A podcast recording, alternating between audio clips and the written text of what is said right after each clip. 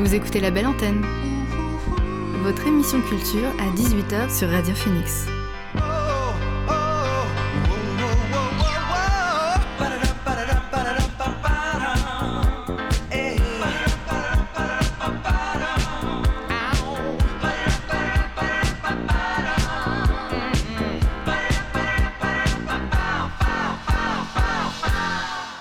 Bonsoir à tous et à toutes, il est 18h sur Radio Phoenix, c'est l'heure de la belle antenne, votre dose quotidienne d'actu culturel.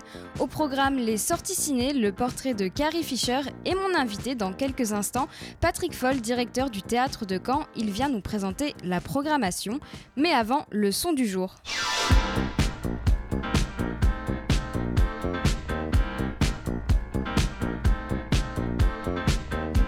Et notre son du jour est signé Arlo Parks. La chanteuse britannique a sorti un nouveau titre hier pour annoncer son premier album.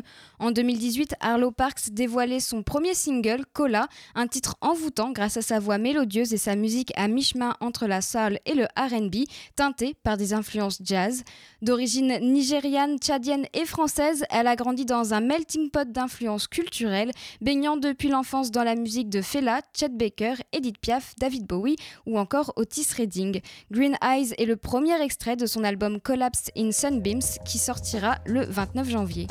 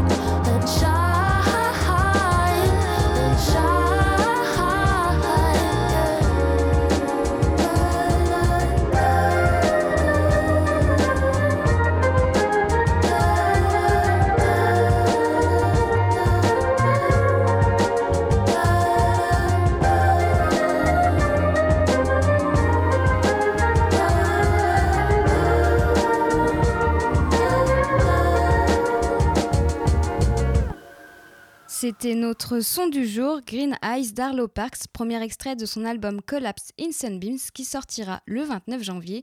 Et maintenant, on va parler de théâtre avec mon invité du soir. L'invité du soir dans la belle antenne.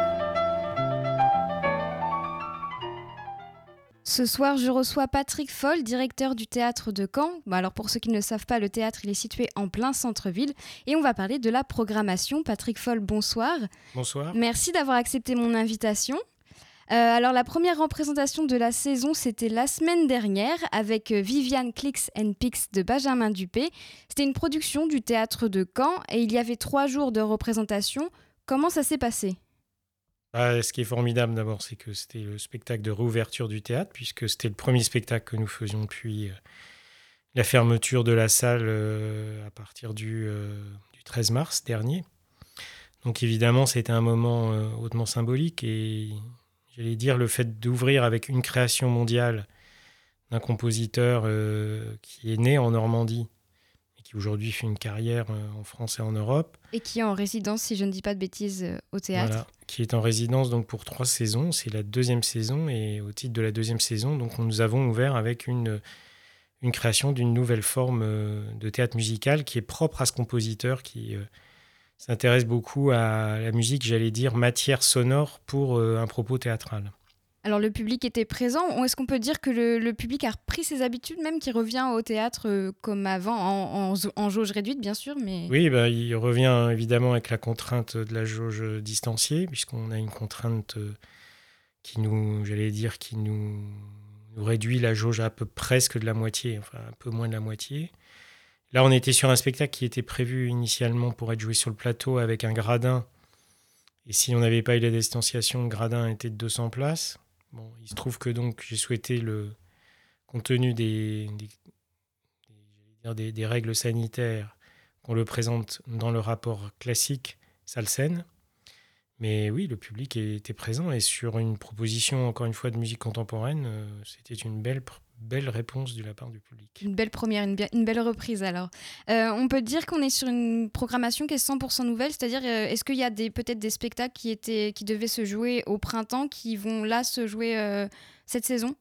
Alors elle, est 100% nouvelle dans tous les cas, puisque les spectacles qu'on a pu repêcher du printemps dernier, c'est des spectacles qu'on n'avait pas pu jouer, oui, donc ça sera complètement nouveau. Et puis certains devaient être créés printemps euh, dernier et n'ont pas pu l'être et ils sont reportés en création là à l'automne.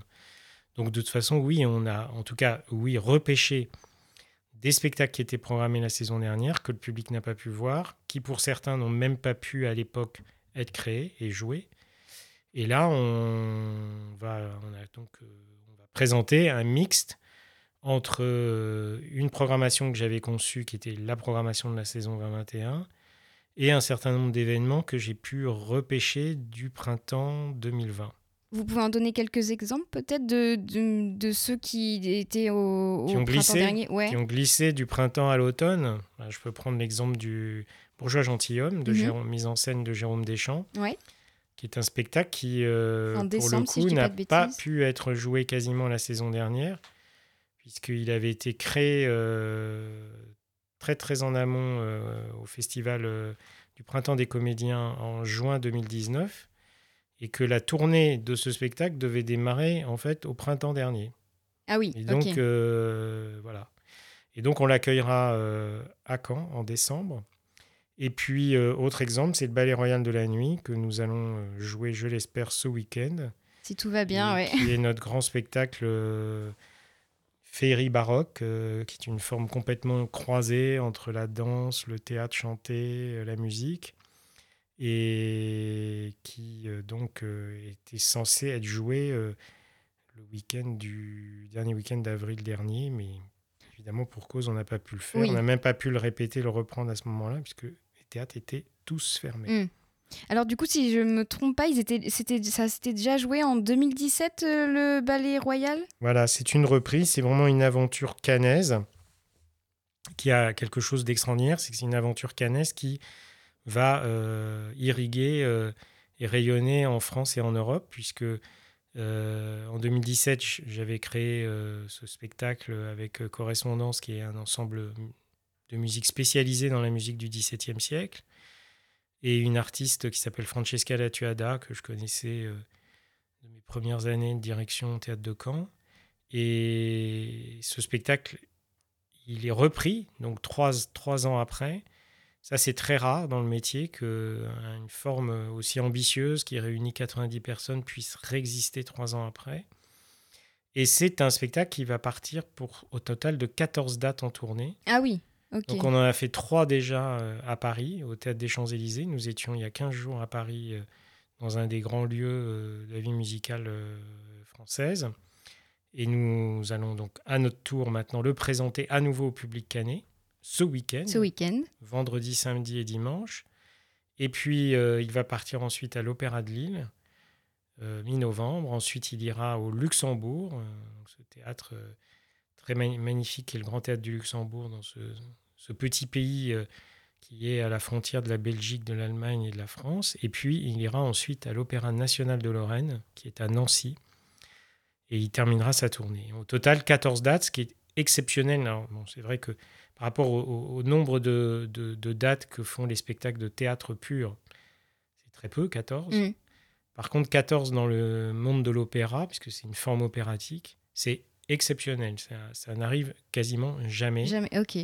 Et c'est clairement le, spectacle qui va, je l'espère, on pourra le dire qu'à la fin décembre, qui euh, sera le, spectacle qui aura le plus tourné en 2020 et qui sera sans aucun doute un des grands euh, temps forts de la saison lyrique en France et en Europe. D'accord. Et justement, vous le disiez, c'est un opéra, alors ça dure 3h40. Euh, mmh. C'est vrai que ça peut faire... Bah, il y a l'entracte, bien évidemment, mmh. euh, qui est comprise.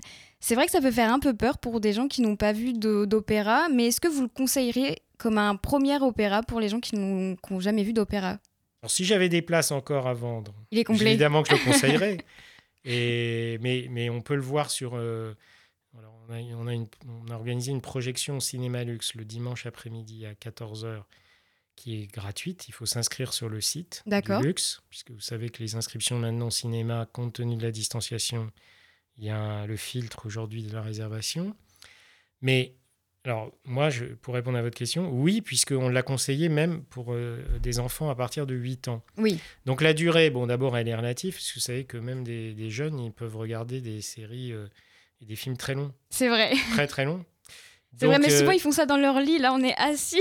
Oui, mais c'est confortable. On est confort, c'est confortable. Et puis il y a, l'expérience de la de la salle qui est quand même un, temps extraordinaire. Et puis c'est vrai que la forme, donc c'est pas c'est pas un opéra dans le sens habituel du terme, parce que c'est une forme opératique. Mhm. C'est quelque chose qui avait été écrit euh, dans un contexte très particulier, qui était un contexte de l'histoire de France, avec un jeune roi Louis XIV qui était mineur et qui avait failli euh, se faire liquidé par euh, une partie des seigneurs du royaume qui avaient trouvé que son père Louis XIII avait pris un peu trop d'ascendant sur les, libertés, en tout, cas, entre guillemets, en tout cas les, pouvoirs des seigneurs euh, de province. Et donc ils se sont dit, bah, quand il y a eu le, jeune roi, ils se sont dit, celui-là c'est une proie facile, on va l'éliminer. Donc il y a eu la fronde qui a duré à l'époque sept ans. Et à l'issue de ces sept ans, ben, par un miracle, euh, bah, finalement le roi, malgré son jeune âge, enfin avec l'aide de Mazarin quand même, qui était un homme extrêmement malin, il a repris la main. Et donc il a pu euh, reprendre le pouvoir. Et pour le coup, au lieu d'imaginer un défilé militaire, il a imaginé un spectacle, une fête. C'est une fête, euh, une nuit de fête, qui était du jamais vu à Paris. Euh, et c'était un coup politique de génie parce que de dire que la fête est un vecteur de messages politiques je ne veux pas dire, mais je trouve que les temps actuels pourraient s'en inspirer. Ça nous, changerait un peu et ça nous mettrait peut-être un peu plus de baume au cœur. Voilà. Alors, la programmation, il y a, beaucoup de compagnies, vous le disiez, qui vont faire des tournées. Donc, c'est un vrai pari que vous avez fait dans la programmation de pas prendre tant de local que ça. Il y en a peu, enfin, il y a des résidences. Et après, c'est vraiment des compagnies qui tournent. Euh, est-ce que c'était euh, un frein pour créer euh, la programmation? Alors c'est d'abord c'est une volonté parce que j'estime qu'un théâtre comme le nôtre, qui est un grand théâtre musical, on est avant tout un théâtre musical. la, partie, euh, j'allais dire, où la musique est présente est dominante dans notre programmation. Après, la musique, elle est partout. Enfin, elle irrigue le théâtre, elle irrigue la danse, elle irrigue évidemment les formes opéra, mais mm. aussi la forme du théâtre musical, qui est une forme, j'allais dire, peut-être plus hybride entre l'opéra, où normalement toute l'histoire est chantée, et le théâtre musical et le théâtre tout court où il y a normalement pas de chant. Euh, alors, une volonté d'inviter des, ensembles euh, indépendants de musique spécialisée, puisque c'est une spécificité du théâtre de Caen, c'est qu'on est un des grands acteurs dans l'accompagnement et le soutien à, cette famille d'ensemble, qui a la particularité d'être aujourd'hui euh, un secteur dans la vie artistique française qui est porté par énormément de jeunes artistes il y a eu une éclosion absolument extraordinaire de jeunes euh, artistes, de chefs, de musiciens euh, ces dernières années. Il est clair que le Covid, par rapport à ce que ça a eu comme impact, entre autres, sur les fermetures et les annulations, les fermetures de salles et les annulations de spectacles, c'est un enjeu énorme de survie par rapport à la survie d'un certain nombre de projets artistiques menés par ces jeunes ensembles. On est clairement un peu face à un risque de sacrifier une génération de musiciens et d'artistes. Et donc l'idée, euh, d'abord, c'est dans l'ADN du théâtre de Caen, c'est qu'on a toujours fait ce type d'invitation, mais dans la situation présente, il me paraissait que cette, cette, ce soutien était encore plus impératif. Alors, d'où effectivement ce, cette extraordinaire, j'allais dire, invitation à de très nombreux ensembles de musique sur des formes extrêmement différentes, parce qu'il y a évidemment euh, des invitations au titre de l'opéra, mais aussi du concert, mais aussi de formes beaucoup plus euh, mélangées. Ça mm. peut être des ciné-concerts, ça peut être des formes de théâtre musical. Mais en tout cas, l'idée, c'était effectivement d'ouvrir grand nos portes euh, à ces ensembles pour leur permettre d'avoir, j'allais dire, un point d'appui pour passer cette saison. Ouais. Alors, et puis après, je suis convaincu, personnel que euh, ces artistes, ils amènent dans un territoire comme le nôtre, ils amènent une dynamique qui ensuite crée des liens avec les forces locales.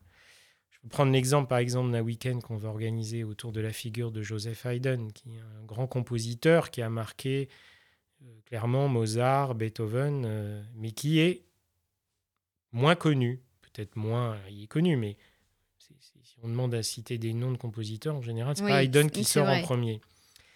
Et ce compositeur, on a décidé de faire un espèce de focus euh, autour Ce sera en mai, je crois. C'est avril. avril. Avril, de mémoire. Mais l'idée, c'est que on, le fait avec un ensemble, avec un artiste qui est Julien Chauvin, qui est un grand violoniste, euh, spécialiste de la musique du 18e et à ce titre grand défenseur de la musique de Haydn.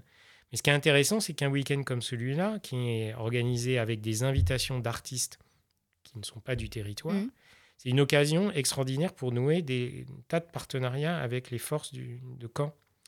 Il y a la maîtrise de Caen, il va y avoir un libraire qui va être associé à ce projet, il y a la bibliothèque Alexis de Tocqueville qui va être associée, il y a le musée des beaux-arts, il y a un restaurateur de Caen, il y a, tout un, il y a un luthier, il y a tout un ensemble d'acteurs de, d'acteurs du territoire qui vont se fédérer par rapport à ce projet. Il y a le conservatoire de Caen qui va aussi euh, euh, s'intéresser à ce week-end et, proposer des, animations. Donc ça veut dire qu'en fait, un artiste, de toute façon, par nature, un artiste, pour moi, il est apatride. Il n'appartient pas à un territoire.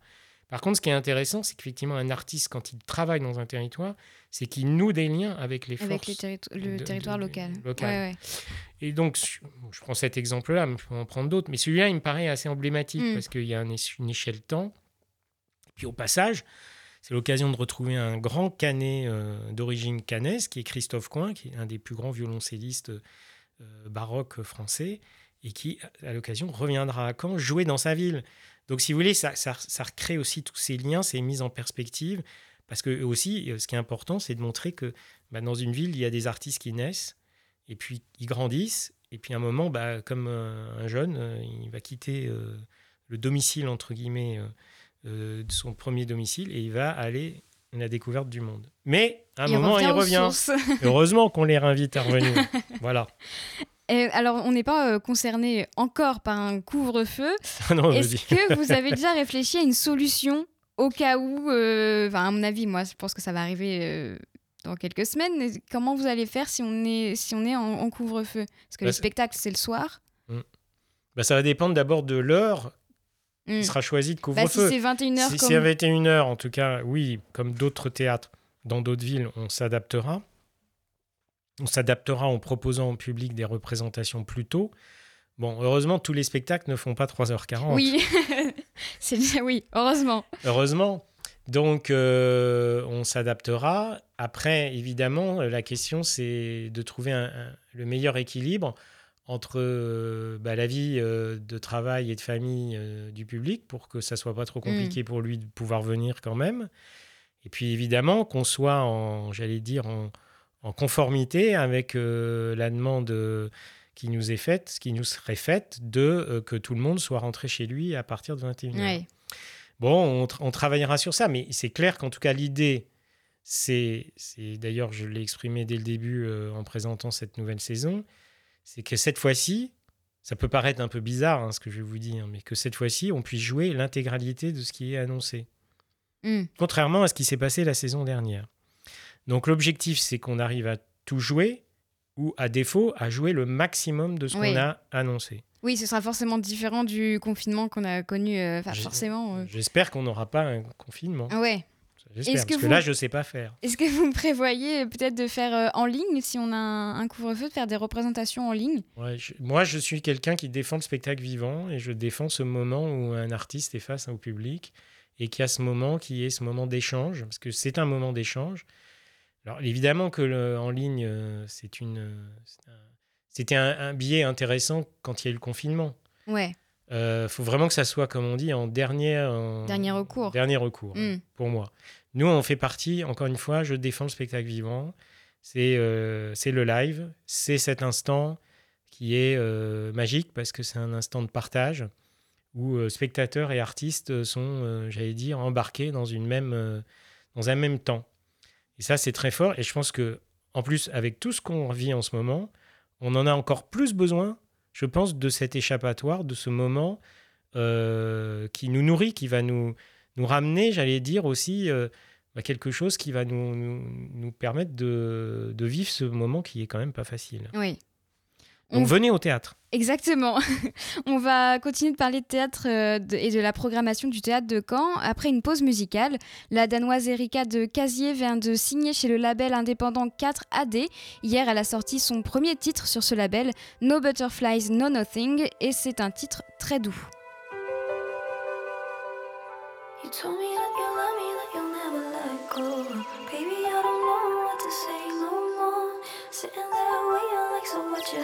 Say? I could tell you right back, but it ain't no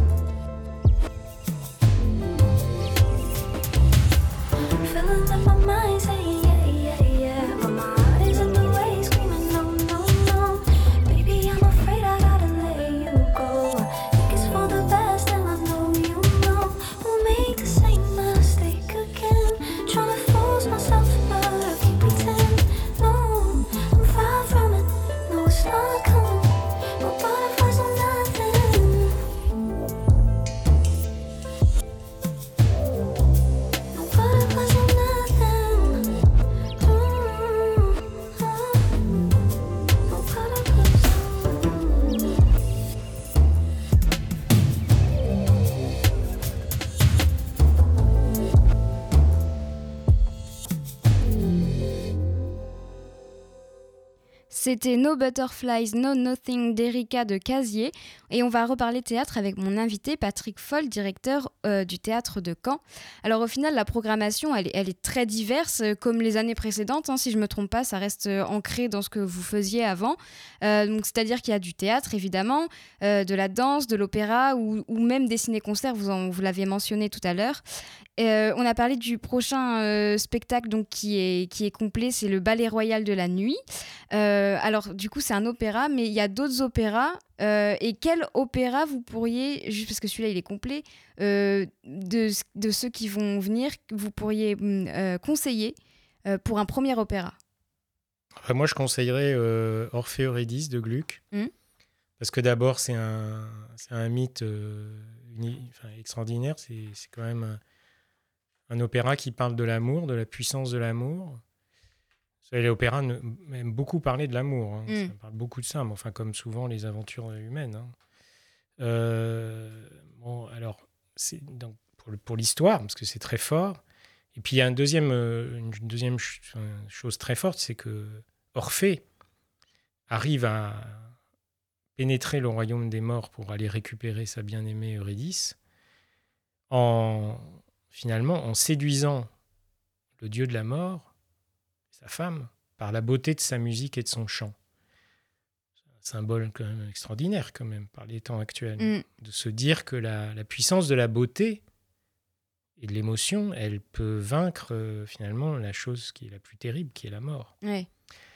Donc il y a ça pour l'histoire, et puis pour la musique, parce que cette musique de Gluck, euh, qui a été un grand rival de Mozart à son époque, c'est une des plus belles musiques. C'est très très puissant. Il y a des grandes parties, entre autres de chœur, qui sont très, euh, très touchantes.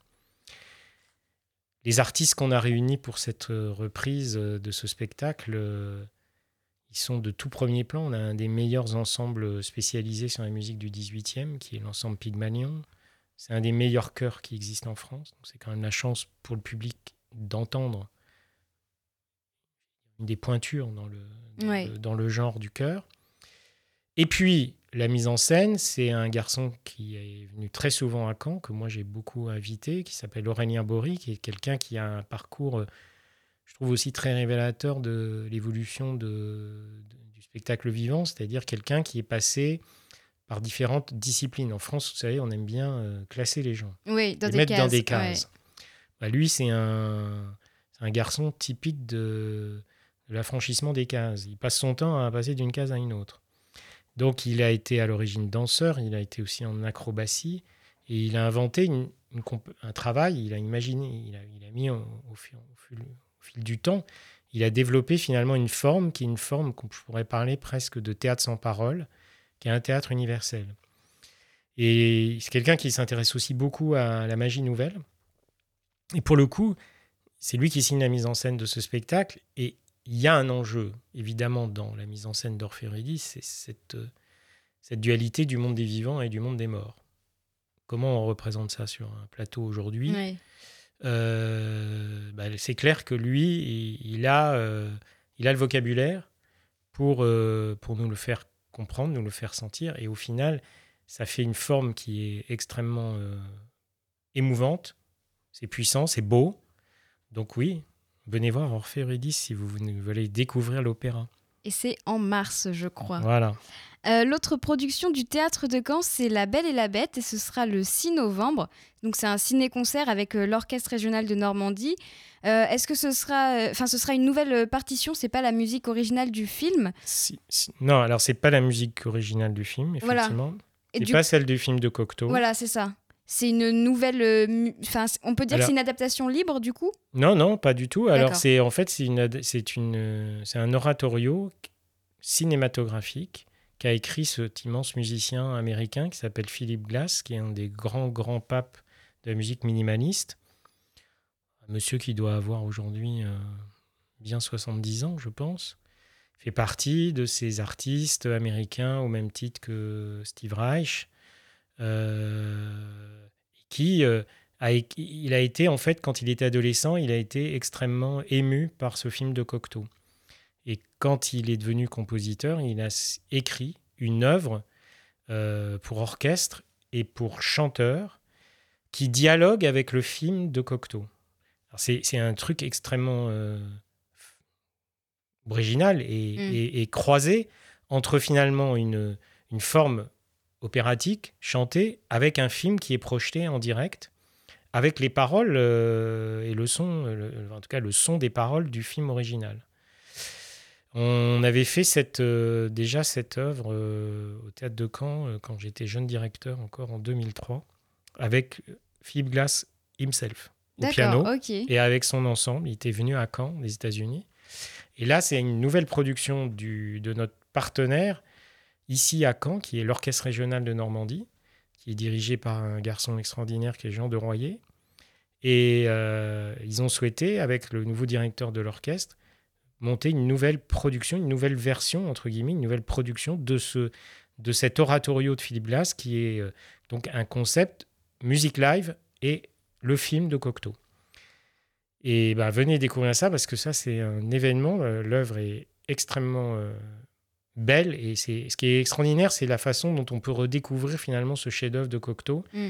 d'une autre manière euh, justement par euh, bah, cette, espèce de, de magie hein, générée par la puissance de l'orchestre et des chanteurs. Et c'est un projet qui, en plus, croise beaucoup de, de dynamiques du territoire, puisque l'orchestre régional a fait appel à Alban Richard, qui est le directeur du centre chorégraphique de Caen, pour signer la mise en espace de ce, de ce ciné-concert. Donc c'est un grand événement normand, et ça se passe au théâtre de Caen. Et, puis voilà, c'est une œuvre, encore une fois, magnifique. Et il reste de la place du coup. Et il reste encore de la place, mais il faut se dépêcher. Parce que ah, ça part vite. Bah oui, puis le problème, c'est que surtout avec les règles de distanciation qu'on a. Oui, ça part encore plus vite. ça va beaucoup plus vite. Et puis euh, en novembre, toujours, il y aura des spectacles qui s'inscrivent dans le cadre du Festival des Boréales, euh, comme euh, l'Eterna Magica, Breaking the Waves ou encore Nilsson et Mozart. Alors pour rappel, le festival n'a pas lieu cette année, il est remplacé par les Nordic Days. C'était important pour vous de continuer, parce qu'il me semble que le partenariat entre le théâtre et les Boréales, ça, existe avant. C'était important de, continuer ce partenariat? Oui, bah D'abord, euh, de toute façon, le coup est parti, hein, au sens que nous, on avait programmé la venue de ces, de ces, de ces, de ces, de ces spectacles euh, bien en amont, et que bah, quand on a appris que euh, les pays du Nord, en fait, en, recommandaient à leurs ressortissants de ne pas venir en France, c'est ce qui a généré l'annulation du festival, en particulier pour les rencontres littéraires. Euh, bah, nous, de toute façon, les projets, la programmation était faite. Oui, donc ça change. Mais par contre, effectivement, je trouve ça intéressant pour un théâtre comme le nôtre, euh, puisque ce sont des propositions que, que nous faisons, nous, théâtre, euh, au festival, de, de profiter un peu de cette thématique des pays du Nord pour faire un focus sur des, des artistes ou des, des, spectacles qui sont en lien avec cette, cette, cet univers, cette culture. Et donc là, on a une proposition de théâtre qui est, euh, enfin, moi, que je trouve passionnante, franchement. Euh, d'abord, on a un artiste suisse qui s'appelle Dorian Rosen, qui est à la tête d'une compagnie qui s'appelle STTT, qui, est, euh, qui vient à Caen pour nous présenter en fait une adaptation d'un, à partir des mémoires de, Bergman et entre autres de son livre La lanterne magique, qui est un livre autobiographique signé par Bergman qui qui, raconte en fait son, parcours d'artiste en tant que essentiellement metteur en scène, comédien et, euh, directeur de théâtre et de théâtre d'opéra. C'est aussi ça qui m'intéressait, c'était de montrer qu'un grand cinéaste, euh, connu en France beaucoup surtout sous cet angle, il a été dans son pays un directeur très important pour le théâtre et pour l'opéra. Et c'est une manière pour moi aussi de défendre cette idée que l'opéra, c'est pas un truc à part, c'est pas un machin qui est comme ça, une espèce de, de truc réservé à quelques spectateurs. Mm. Euh, c'est ouvert à tout le monde. C'est ouvert à tout le monde et ça s'inscrit complètement dans le, dans le, dans, le, champ de la création. C'est-à-dire que je vois bien dans Bergman, il y a le, le côté puissant du, du, vecteur du cinéma et évidemment, mm. l'opéra est un média aussi très puissant. Donc ça, c'est pour la première proposition. Puis l'autre, l'Eterna Magica, et c'est du 19, c'est le jeudi 19 et le vendredi 20 novembre. Et il reste des places pour les il deux Il reste des places, voilà. Et puis l'autre proposition, c'est l'adaptation au théâtre du célèbre film de Lars von Trier, Breaking the Wave, qui est un espèce de mélo, euh, enfin, un mélo à la, à la Trier, hein, c'est du costaud, mais qui est sur l'amour. Ça parle évidemment de ça encore. Il y a un côté un peu sur le. Lars von Trier est assez fasciné par la, fi, la, figure de, Wagner. Et dans, Wagner, dans son œuvre, il y, a un, thème récurrent qui est que c'est la femme qui sauve l'homme. C'est un thème obsessionnel chez Wagner. Et le film parle de ça, en fait. C'est comment un homme qui est blessé, euh, qui est quasi handicapé, finalement, euh, va euh, demander à sa bien-aimée de se sacrifier pour lui. Hein. C'est à peu près ça. L'adaptation au théâtre, c'est un, un, véritable pari. Ça a été fait par une, une, artiste, une femme. Ça, je trouve ça aussi intéressant qu'une femme s'empare d'une histoire qui raconte ça. Myriam Müller, qui est une grande metteur en scène de ce petit pays dont on parlait tout à l'heure, le Luxembourg, mais qui a des grands talents. Et euh, elle en fait partie. Et ce spectacle, je peux en parler parce qu'il a été créé il y a deux ans au Luxembourg. Euh, et c'est une réussite vraiment totale. C'est un vrai théâtre de tréteau qui permet finalement de, suivre, de, revivre toute cette histoire mais sans avoir jamais euh, l'impression d'être euh, dans une version, entre guillemets, réduite par rapport à la puissance du film. C'est-à-dire la puissance de cette histoire, elle est là sur scène, on sort de ce spectacle, c'est très fort, c'est très poignant, c'est une forme presque... Une, espèce d'autre forme orphéoridis, en tout cas ça parle sur mm. cette notion-là, jusqu'où on peut aller pour une personne qu'on aime. Et... et et donc ça, pareil, je vous invite à, venir le voir parce que ça, c'est une proposition qui est tout à fait euh, hors des sentiers battus. Et c'est grâce un peu au Théâtre de Caen qu'il y a une tournée aujourd'hui de ce spectacle qui va faire 14 villes en Europe. Ok. Donc, il passe à Caen. Le 25 et 26 novembre. Et c'est déconseillé au moins de 16 ans si jamais il y en a qui voulaient venir avec euh, leurs plus jeunes. Bon, voilà, on l'a déconseillé parce que c'était le film était déconseillé à partir. Oui, vous êtes resté sur le, le film. Et le dernier, c'est Nilsson et Mozart, du coup bah là, c'est une, c'est une manière de montrer que euh, bah, le, musicien est apatride au sens que, évidemment, Mozart est autrichien, mais euh, il a influencé des compositeurs dans le Nord. Et donc, il y a, c'est un peu sur cette espèce de, de, dialogue euh, qui s'affranchit des frontières qui est de, la puissance de la musique. Et la musique, elle est, euh, elle est universelle. Et donc, elle a, la musique de Mozart, elle a touché des compositeurs du Nord qui se sont euh, nourris de cette, de, son, de, cette, de, cette, de, cette, de cette œuvre, de cette mmh. musique, pour écrire la leur, mais en ayant clairement, revendiquant clairement une influence. Et ça, euh, donc, c'est ce concert va vous proposer ça, à travers cette figure de ce compositeur Nilsson et de Mozart et, quelque part de vous emmener voilà, dans un voyage qui s'affranchit, euh, encore une fois, du temps, parce qu'on n'est pas des artistes de même, euh, la même époque, et évidemment pas du tout de la même région de l'Europe. Oui. Et il y aura aussi euh, du classique en décembre avec Le bourgeois gentilhomme de Molière, et ce sera mis en scène par Jérôme Deschamps. Est-ce que ce sera une adaptation moderne ou c'est une mise en scène qui restera assez fidèle à, à l'œuvre originale? Alors, en fait, dès qu'on fait du théâtre aujourd'hui, c'est du théâtre contemporain. Mm. On peut pas faire, euh, on sait, on sait même plus comment le faire. Par contre, pour répondre alors à votre question, c'est la forme, en tout cas originelle, euh, du bourgeois gentilhomme, qui était une forme propre à la cour du roi Louis XIV.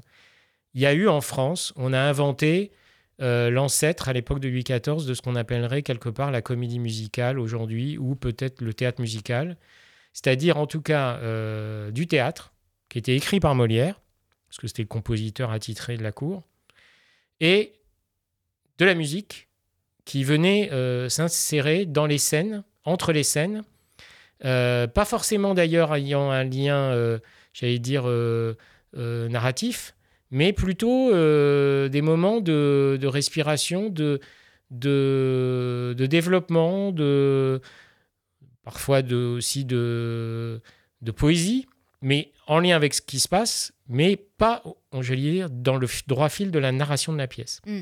Et donc cette forme-là, qui s'appelle la comédie-ballet, euh, elle était en vigueur à la cour du roi, parce que le roi, euh, il adorait tout, il voulait tout, du théâtre, de la musique, de la danse. Et donc il y avait tout qui était proposé dans cette forme. Et, euh, et, donc, on le propose effectivement dans sa globalité. Ça, c'est, de ce point de vue, un retour à la source. Après, Jérôme Deschamps, alors bon, maintenant vous êtes une génération qui n'avait peut-être pas connu les Deschiens et toute cette grande époque de la compagnie de Jérôme Deschamps, mais lui, ça a été un des grands inventeurs d'un théâtre contemporain. Et évidemment, là, ce qu'il va vous proposer, c'est un bourgeois gentilhomme qui va être à la fois, je pense, tout à fait fidèle à ce que Molière voulait raconter et dire à travers cette histoire de ce monsieur Jourdain, euh, et entre autres cette machine terrible euh, où on se moque, parce que le but aussi c'était de s'amuser, là en l'occurrence on s'amuse en se moquant. Euh, et en même temps, bah, c'est évidemment un metteur en scène d'aujourd'hui et donc du théâtre tel qu'on le fait aujourd'hui, et avec des acteurs de la des générations actuelles. Donc oui, c'est une proposition qui fait le pont entre euh, l'époque de Louis XIV et aujourd'hui. Merci Patrick Foll d'avoir été avec nous sur euh, la belle, antenne. Je rappelle que vous êtes le directeur du théâtre de Caen et que la saison a repris la semaine dernière, donc allez au théâtre. Et avant de passer aux sorties ciné, on va marquer une nouvelle pause musicale. Le projet solo du rappeur américain Black Thought se, se poursuit. Le fondateur du groupe The Roots s'est lancé en 2018 avec une série d'EP intitulée Streams of Thoughts. Vendredi dernier, il a sorti le troisième volume. En voici un extrait avec le titre Good Morning. Good morning. Grind music, bitches. Hey. Good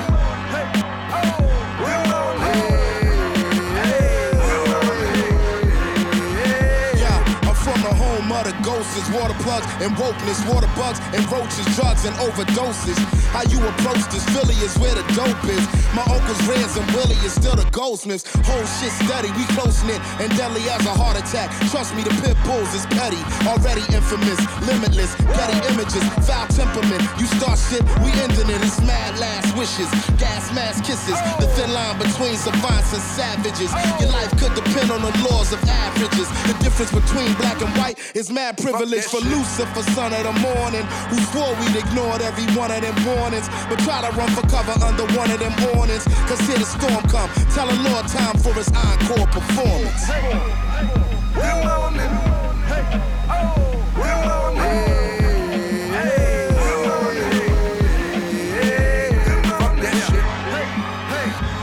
Wake up, dreaming every day, and trying to get my cake up.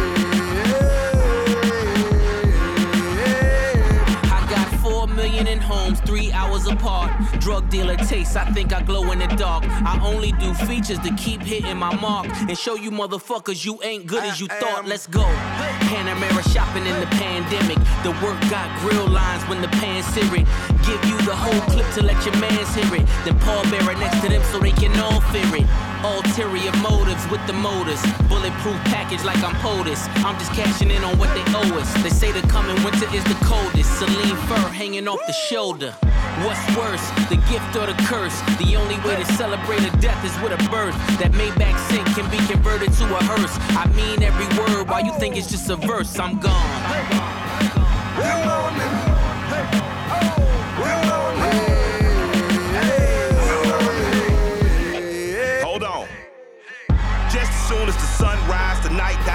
building pyramids in African empires. With pale skinned savages with straight hair light eyes still eating raw meat and barely can light fire. Before we ever sold cocaine, we civilized Spain. You are not the first black man in the Mediterranean. Shit you lying to impress you is just insane. I look at you with the disdain of an old shit stain. How you product of a god I was God in the flesh before I drove a Hussein. Five keys of gold sitting on my neck in the flame. Surrounded by black women, West African king. And I'm gonna go to Ghana to reclaim my name. While these chunk rappers rap about the shit they cop.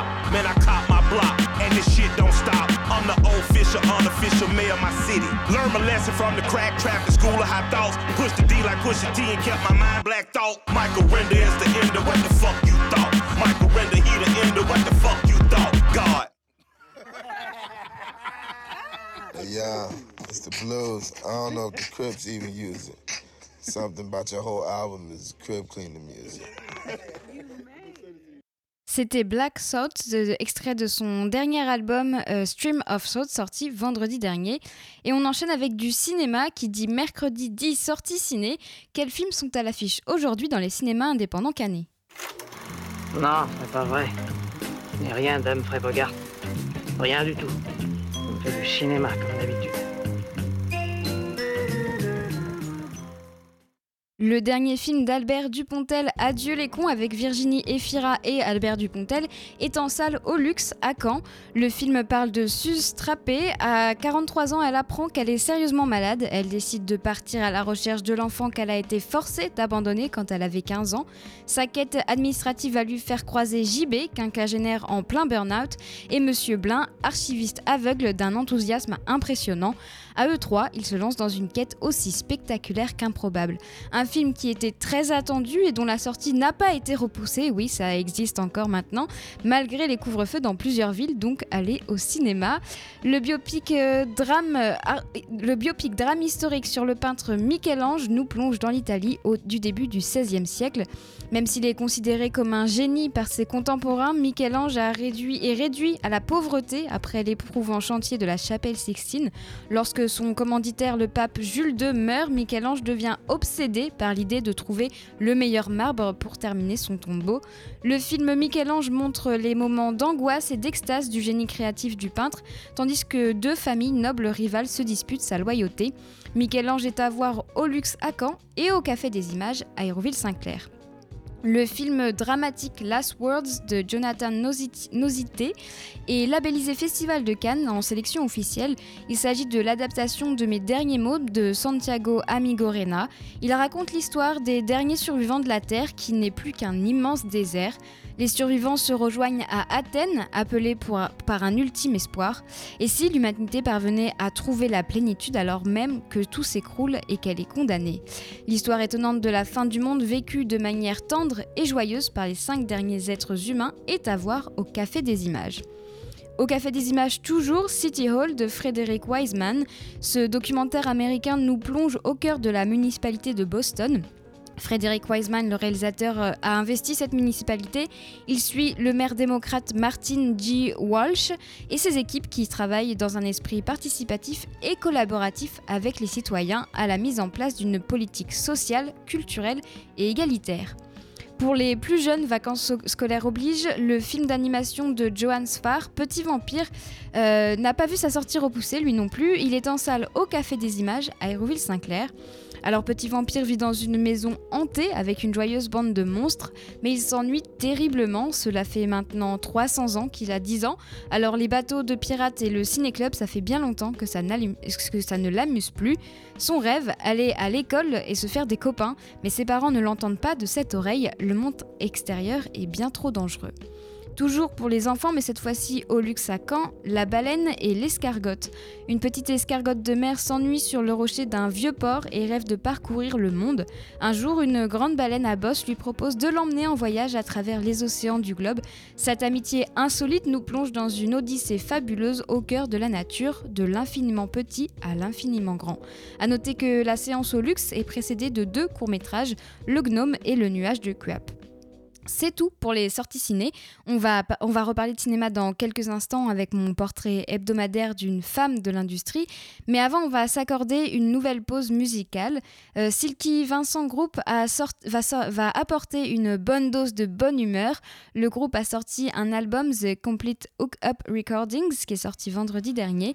Un disque qui regroupe les 4-45 tours sortis sur le label Hook Up dans les années 70. Cet album contient 8 titres très groovy, comme le morceau Dance.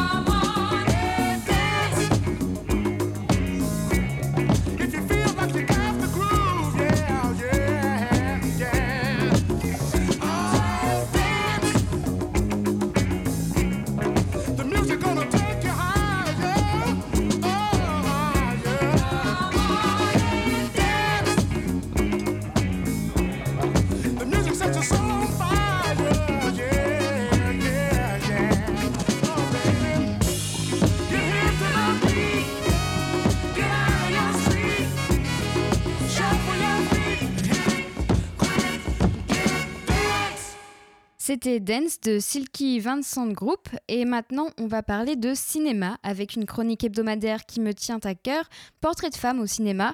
Le but est de mettre en avant la carrière d'une femme au cinéma, qu'elle soit réalisatrice, actrice costumière ou compositrice. Ça peut tout aussi bien être une femme peu connue du grand public comme une femme de renom à la carrière internationale.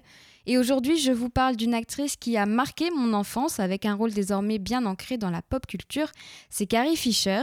Elle était la fille de l'actrice américaine Debbie Reynolds, qu'on a pu voir dans Chantons sous la pluie notamment, et du chanteur Eddie Fisher. Elle est morte en 2016 à 60 ans des suites d'un arrêt cardiaque. Sa, mère meurt 48 heures après des suites d'un AVC.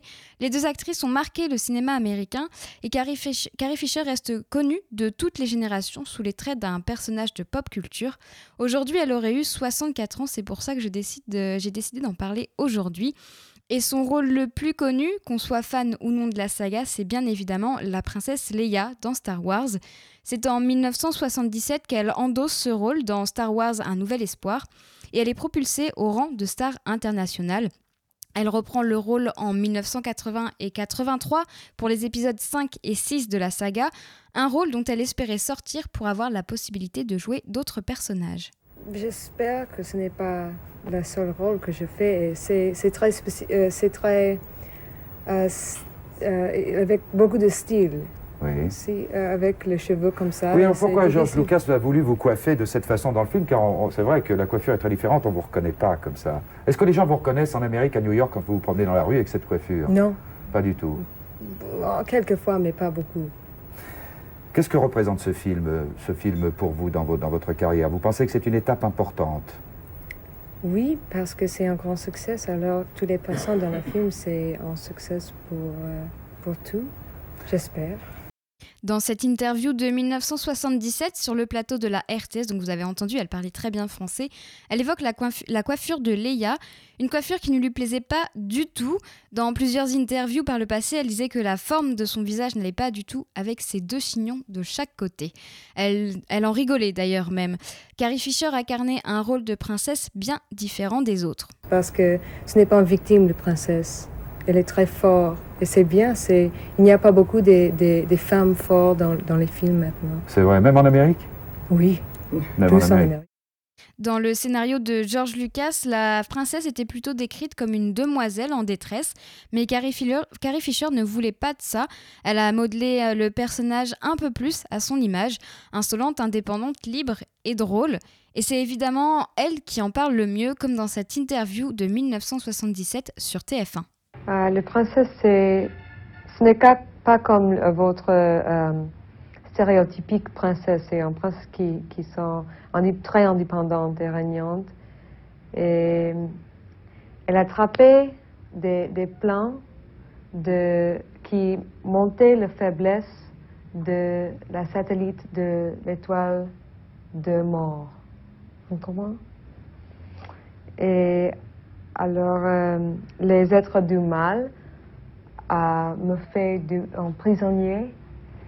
Et puis les héros, euh, Mark Hamill, Luke Sky, qui fait le rôle de Luke Skywalker, le jeune héros, et le pilote de Spaceship, le Vaisseau- vaisseau spatial. Harrison Ford, Han Solo, me sauvait euh, avec les autres personnes, avec Guinness qui est le vieux sage Obi-Wan Kenobi. Et ça, c'est mon rôle dans l'histoire. C'est dans une autre euh, galaxie, alors il n'y a pas de, le même temps d'ici. C'est dans le past ou dans le futur. Euh, tu ne sais pas. Marc a dit que c'est comme vous jouez avec euh, les toys. Les jouets. Multi-million dollar toys. C'est, fantastique. Moi, je, ne jouais pas le, les Cowboys and Indians quand j'étais très jeune. Alors, c'est ma première fois. J'aime beaucoup. J'aime avec, euh, je avec le pistolet et quand je shoot, tous les Stormtroopers à tomber, ah, c'est bien, la première fois. Et je suis un, euh, un être du bien. J'aime ça.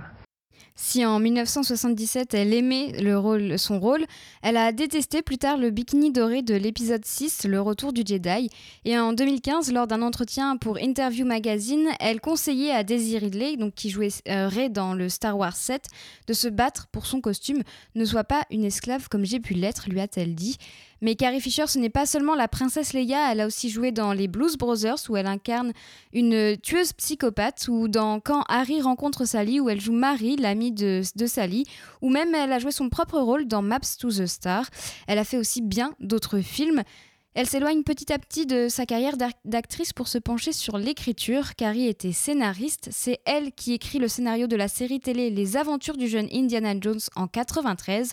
Et dans les années 90, elle est l'une des script doctors. C'est une personne à laquelle on fait appel pour améliorer un scénario. Et c'est l'une des plus recherchées d'Hollywood. Elle contribue à la réécriture de plusieurs scénarios comme Sister Act, L'arme fatale 3, Scream 3 ou encore Star Wars épisode 1, La menace fantôme. Carrie Fisher a aussi écrit pour les cérémonies des Oscars en 97, 2002 et 2007. Mais elle ne s'arrête pas là, l'actrice et scénariste était aussi écrivaine. En 90, son livre semi-autobiographique Postcard from the Age, sorti en 87, est adapté au cinéma par Mike Nichols sous le même titre aux États-Unis et traduit par Bon baiser d'Hollywood en France. Elle y raconte sa relation avec sa mère Debbie Reynolds. Elle évoque aussi ses addictions dans plusieurs, euh, dans plusieurs autobiographies elle n'avait aucun problème à parler de la cocaïne et de son alcoolisme. Elle en fait même de l'autodérision. Hi, I'm Mrs. Han Solo and I'm an alcoholic. 38 ans après le premier Star Wars, elle reprend son rôle de princesse Leia, désormais devenue générale Leia Organa, un rôle qui lui a finalement bien collé à la peau sans lui empêcher d'aller vers d'autres rôles. Carrie, Fisher a marqué mon enfance et elle restera dans ma mémoire comme étant une femme libre et engagée, une actrice passionnée d'écriture et surtout pleine d'autodérision. C'était le portrait de Carrie Fisher. La semaine prochaine, je vous parlerai d'un nouveau portrait de femme au cinéma. Et il est 19h sur Radio Phoenix, la belle antenne, c'est fini. Merci à Marie pour la technique. Marie est toujours là, Marie fait toujours très bien la technique. Et moi, j'aurai le plaisir de vous retrouver dès demain à 18h. Bonne soirée et à demain sur Radio Phoenix.